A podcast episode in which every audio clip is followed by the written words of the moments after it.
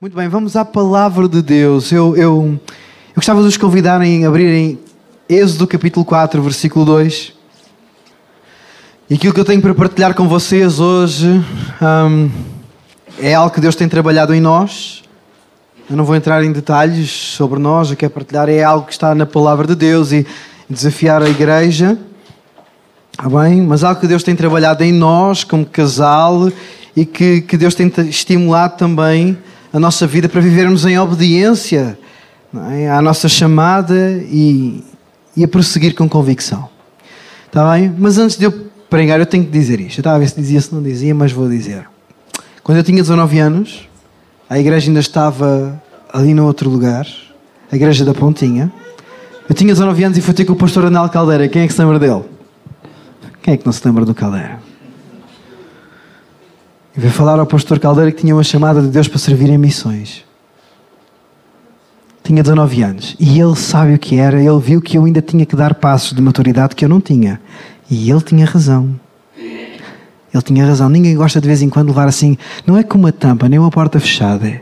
Ele não fechou a porta, ele conduziu-me. Foi diferente. Ok? Pronto. Foi alta pastor. Então, chegou e tal. E o tempo tem acontecido. E naquele ano eu estava lá em casa e eu lembro-me, eu morava com os meus pais. E eu estava lá em casa e eu lembro-me de sonhar uma noite que eu estaria a pregar na Igreja da Pontinha e eu achei aquilo loucura. E eu na Igreja da Pontinha a pregar. Nunca na vida. Ok? Mas aquilo mexeu comigo, eu nunca me esqueci do sonho. Nunca. E hoje, passado 20 anos, olha eu aqui. 20 anos. Tenho 39. 20 anos. Deus é tremendo. Que bom. Partilhar a palavra de Deus na igreja da Pontinha. Uau! Bora lá. Então, um versículo apenas que diz assim, está bem? Vai ser a nossa meditação. 15, 20. É isso. Muito bem, vamos lá. Diz assim, Êxodo 4, 2: E o Senhor perguntou a Moisés: Moisés, o que é isso na tua mão? E ele respondeu: O quê? É uma Vara, uma vara. Então, isto, boa. E hoje gostava de que nós pudéssemos meditar na palavra de Deus com este tema diferente, mas varas e homens, mas não só. Ok? Varas e homens, mas não só. Então, um dia, Deus chegou ao pé de Moisés e ele perguntou-lhe o que é que ele tinha na mão, e apesar de ser uma vara, Deus mostrou a Moisés que aquela vara podia fazer muito mais nas mãos de Moisés do que aquilo que Moisés alguma vez imaginaria. E eu gostava de te perguntar já aqui de início, antes de entrarmos no nosso primeiro ponto, o que é que Deus pode fazer com o que tu tens hoje? Hum? O que é que Deus pode fazer com o que tu tens hoje? Então, o primeiro ponto eu gostava que nós pudéssemos meditar era não apenas instrumentos comuns, nem apenas finalidades comuns. Vamos estar a falar de varas e homens, mas não só. Então, não apenas instrumentos comuns, nem apenas finalidades comuns. Deus usou uma vara como instrumento nas mãos de Moisés, não apenas para realizar milagres e uma vara realizar milagres. Uau, tremendo. Então Deus usou aquela vara nas mãos de Moisés não apenas para realizar milagres e conduzir um outro rebanho, o povo de Deus. Amém? Mas para que ele usou aquela, aquela vara nas mãos de Moisés para que Moisés fosse um, um melhor instrumento nas mãos de Deus. Amém? E o que nós temos hoje na mão, ou iremos ter um dia, não deve ser para nós apenas, não deve ter para nós apenas a perspectiva da função imediata. Uma, uma vara serve para quê? Serve para isto. Então aquilo que nós temos na mão não pode ter apenas a perspectiva da função imediata que o objeto tem, mas nós precisamos de ser desafiados a pensar em duas coisas. Precisamos de ser desafiados a pensar o que é que Deus deseja que eu faça com isto em favor do reino. Primeiro aspecto. O que é que Deus deseja que eu faça com isto que eu tenho em favor do reino? E ser desafiados a pensar também que tipo de instrumento Deus deseja que eu seja com o objeto que Ele me confiou nas mãos. Ou com aquilo que eu tenho. Que tipo de instrumento Deus deseja que eu seja? Então, que tipo de instrumento eu tenho sido e sou hoje nas mãos de Deus, com aquilo que eu tenho? Não apenas instrumentos comuns, nem apenas finalidades comuns. Segundo ponto, não apenas varas, nem apenas homens. O que é que uma vara por si só pode fazer? Digam lá. Nada. E o que é que Moisés por si só podia fazer demais? Nada. Amém. Eu gostava que tu ouvisses com toda a atenção. Está aqui a igreja de Deus ou não? Amém. Amém. Então, ouve com atenção. Deus não te criou nem te chamou para tu seres apenas tu. Ouviste bem? Deus não te criou nem te chamou para tu seres apenas tu. Nas nossas mãos, uma vara será sempre apenas uma vara, mas nas mãos de Deus, uma vara pode fazer muito mais. Amém? Um homem por si só entrega a si mesmo será sempre apenas um homem. Mas um homem nas mãos de Deus não é apenas um homem. E quando eu digo homem, estou a falar de homem e mulher. Uma mulher nas mãos de Deus não é apenas uma mulher. Um homem nas mãos de Deus não é apenas um homem. Ele é um servo de Deus. Que coisa tremenda é ser servo de Deus. Amém? É um servo de Deus, torna-se um representante, torna-se um embaixador do próprio Deus. E tudo mudou quando Deus chamou Moisés. E nós também temos sido chamados pelo mesmo Deus, ou não? Ser igreja é uma chamada de Deus, é, não é apenas um convite a fazer parte, é algo que Deus te confia, é algo que Deus te desafia, é algo que tu te tornas, tu quando és igrejas, igreja, tu tornas igreja, tu deixaste de viver uma vida comum. Já não és apenas mais tu só. Não é só a tua vida. Amém? E ter convicção de que temos sido chamados por Deus precisa de mudar também tudo na nossa vida. O que é que ter sido chamado? Ah, hoje sou embaixador de Jesus. E dizemos isto de forma corriqueira, leviana, ou dizemos isto com forma. Isto, é, isto desafia a minha vida todos os dias. Eu não me represento a mim, eu represento a Ele. Deus não me criou nem me chamou para viver apenas a minha vida e ser apenas eu, mas para que Cristo seja formado em mim. Que as pessoas possam ver Cristo em mim. E que coisa então tremenda é, como povo de Deus, como sua igreja, ter sido chamado por Deus,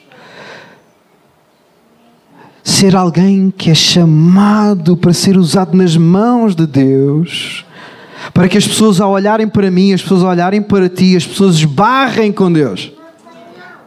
As pessoas não estão à espera, as pessoas não estão nem aí, mas de repente as pessoas têm um encontro contigo e ao encontrarem-te, elas encontram Deus.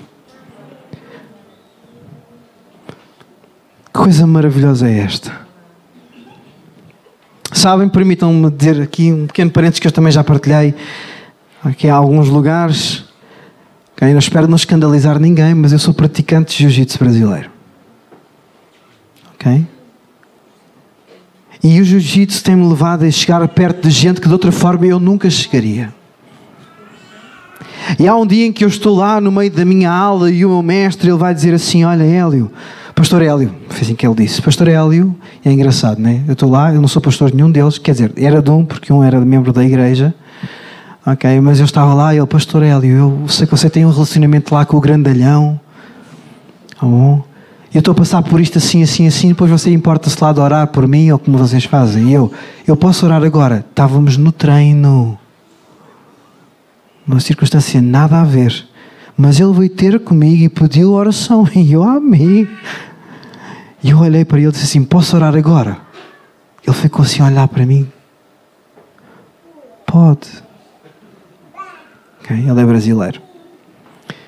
Pode. E eu. Amém. Então pus a minha mão sobre ele e orei por ali naquele lugar, à frente dos meus colegas todos. As pessoas não estavam a contar, mas as pessoas barraram com Deus ali naquela hora. E eles todos ouviram a oração que eu fiz pelo meu mestre. E o meu mestre ouviu aquela oração e aquela oração mexeu com ele. Não apenas varas, nem apenas homens. Tu não foste chamado para viveres apenas a tua vida. Tu foste chamado para anunciar Jesus, para mostrar a Jesus. As pessoas precisam de esbarrar com Cristo cada vez que lidam contigo. Amém? Terceiro ponto. Não apenas isto, nem apenas aqui. E aqui é que às vezes as coisas também são difíceis. Não apenas isto, nem apenas aqui. Então a vara servia para cuidar do rebanho de Jetro, o sogro de Moisés, e por isso a vara nas mãos de Moisés só lhe dava aquela perspectiva, não é? daquela simples função, daquela realidade que ele vivia, mas Deus trouxe-lhe uma outra visão usando a mesma vara. Amém? Então a vara de Moisés foi com Moisés, mas o rebanho ficou para trás. E muitas vezes, e no nosso ministério, e na nossa vida como Igreja de Deus, o que já alcançamos e temos nas mãos, porque está nas nossas mãos, consegue ter a capacidade de nos prender ao habitual e ao lugar onde estamos. Mas quando estamos verdadeiramente nas mãos de Deus, e quem deseja estar verdadeiramente nas mãos de Deus? Isto é perigoso, hein? É muito perigoso. Uh, mas é tão bom. Amém? Mas quando estamos nas mãos, estamos verdadeiramente nas mãos de Deus, Deus nos mostra que não somos nós que acompanhamos os objetos e as coisas que temos, mas o que temos é que precisa de nos acompanhar ou não. Porque somos nós que temos uma chamada, não somos, somos nós. E somos nós que somos dirigidos. E as coisas que temos por vezes podem prender-nos e prendem o nosso coração, e por prenderem o nosso coração, prendem a nossa visão. E nós precisamos de ter a perspectiva que o objeto tem, nós precisamos de aprender a saber usar e a saber ser fiéis naquilo que temos, porque se Deus nos confiou, se Deus nos deu, queremos ser achados como bons mordomos, bons dispenseiros, queremos ser fiéis naquilo que Deus nos tem confiado, por mais simples que seja. É, é para fazer tudo para a glória de Deus, até comer e beber.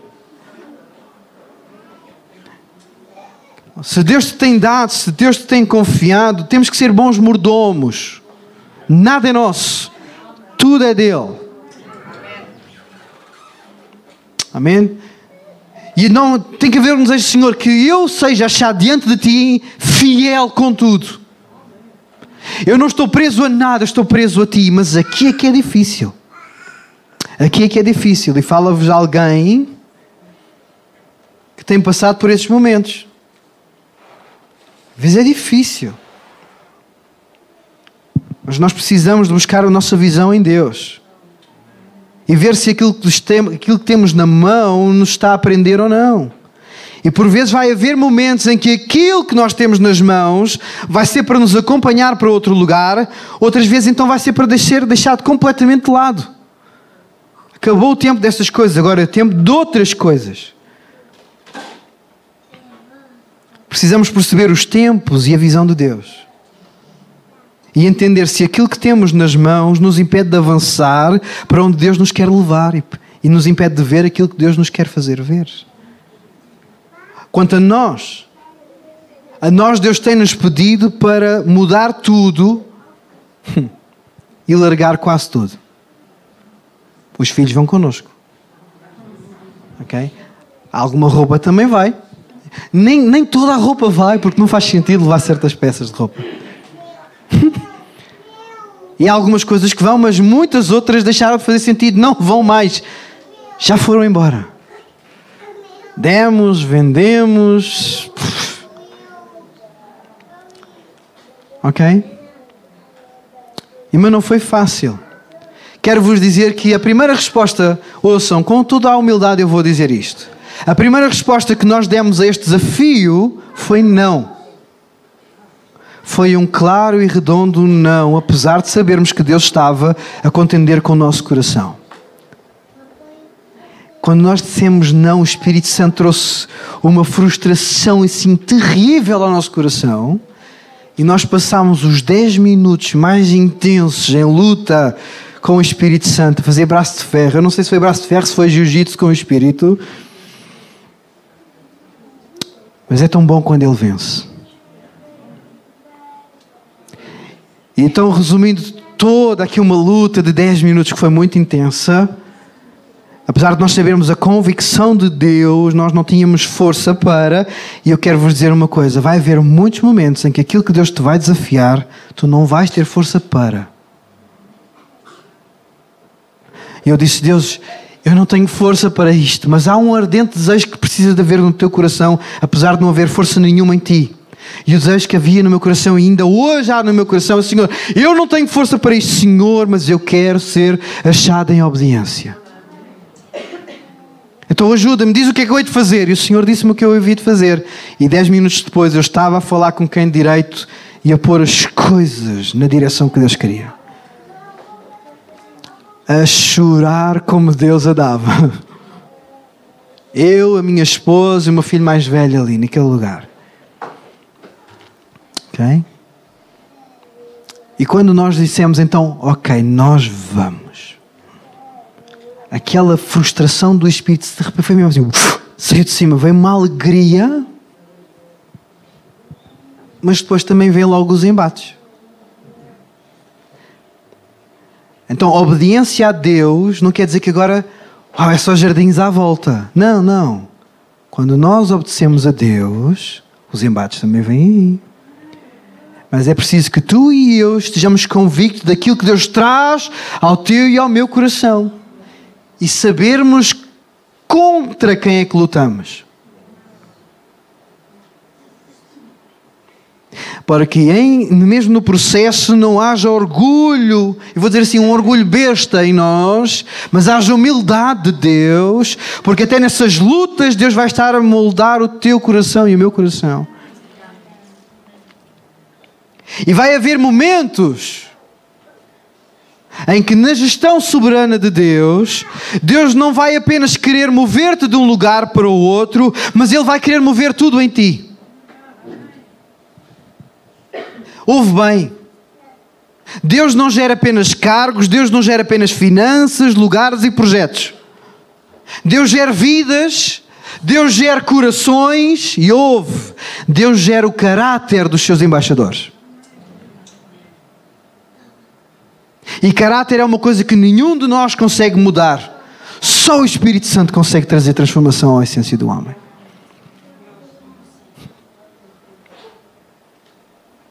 E Deus tem trabalhado comigo e me mostrado o meu caráter que eu tenho e que eu não tenho e preciso de ter. O coração que eu preciso de ter e que eu também não tenho, mas que eu preciso que ele forme aqui dentro. Então, voltando. Por vezes o que temos nas mãos, ou será para ir connosco, ou será para ser deixado ficar, mas nunca poderá nos prender. E nós temos estado aqui a olhar para Moisés, mas vamos olhar para a cruz e para Cristo. A cruz, nas mãos de Deus, passou de um instrumento de tortura para um instrumento de justiça, paz, liberdade e vitória.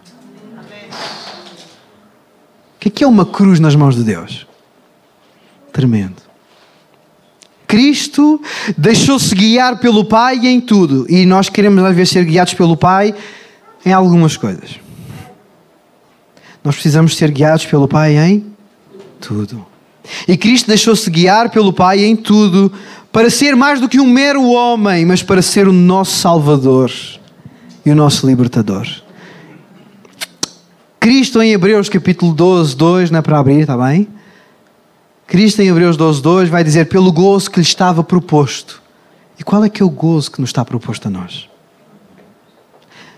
Filipenses 2, do 5 a 11, vou resumir, vai dizer: Então, pelo gosto que estava proposto, agora juntando aqui Filipenses 2, vai dizer que ele deixou a sua glória e o seu lugar. Ele abraçou a forma humana e veio para ser servo. Servo. E na cruz, nestes instrumentos na cruz e no sepulcro, Jesus tornou-se o maior instrumento de vitória, perdão e liberdade em Deus. Que instrumento foi Jesus nas mãos de Deus? Com aquilo que Deus lhe confiou. Uau! Vou concluir. Que o que temos nas mãos seja usado por Deus e por nós de forma a que sejamos melhores instrumentos nas mãos de Deus. Que as pessoas possam ver muito mais que nós mesmos quando elas olham para nós, mas que elas possam olhar para Cristo de forma concreta, real e palpável quando elas olham para ti e falam contigo e sentem o teu toque. Que o que temos nas mãos nunca venha a ser motivo de deixarmos de ouvir o que Deus tem para nos dizer.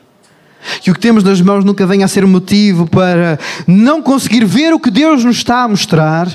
E que o que temos nas mãos nunca venha a ser motivo para deixar de ir aonde Deus nos quer levar.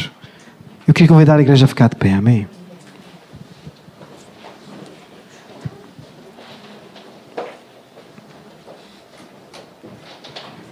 Eu estava que pudessem fechar os vossos olhos. Amém. Amém. É isso. É isso. Amém.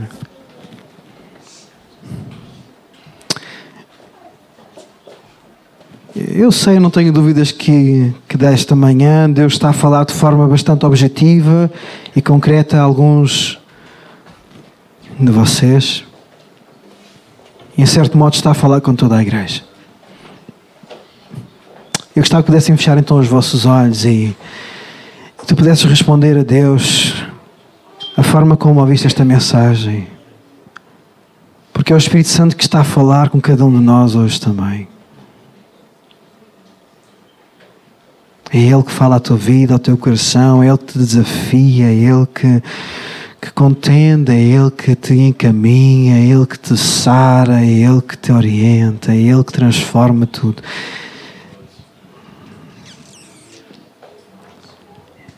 Eu não posso deixar de fazer este desafio. Eu, eu, eu não sei se há aqui alguém que tem sentido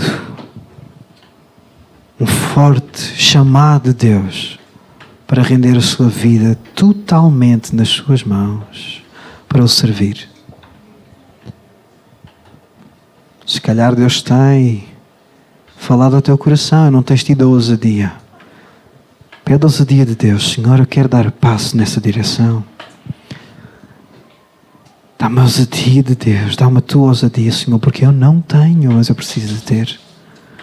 Eu quero ser achado, achada em obediência, Senhor, encoraja-me. E se houver aqui alguém que tem aqui uma chamada para servir a Deus, gostaria de, com a minha esposa e os pastores aqui também de orar por ti. E que tu dês esse passo de ousadia, de chegar à frente, não apenas para testemunho, mas é um passo que tu dás no sentido de avançares em fé, querendo que és incapaz, mas confiando no poder de Deus.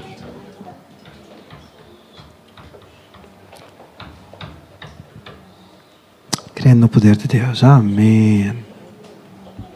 Amém. Amém, Jesus. Amém, Jesus. Amém. Amém.